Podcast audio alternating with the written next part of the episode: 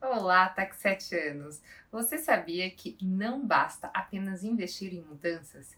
É preciso acompanhar os resultados desses investimentos? Um modo de fazer este monitoramento é solicitar aos substitutos ou os administrativos que acompanhem a equipe e relatem a você. Comece pequeno, com poucos indicadores, por exemplo, os indicadores de produtividade e de qualidade. Também tenha líderes de setores que sejam exemplos isso é um baita diferencial. Quem entrega eficiência nos trabalhos inspira a equipe a entregar mais do mesmo, e nesse caso, o mesmo é excelente.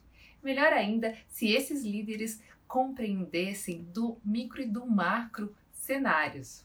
Esse é um dos segredos para que o titular tenha um cartório valorizado pela equipe e reconhecido pela sociedade.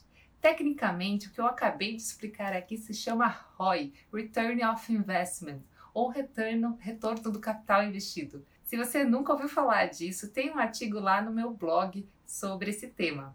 Mas somente pelo monitoramento dos investimentos e folha de pagamento é um grande investimento, é possível saber de fato se eles tiveram os resultados esperados. Se você já curtiu o vídeo de hoje, agora é só comentar compartilhar. Um abraço!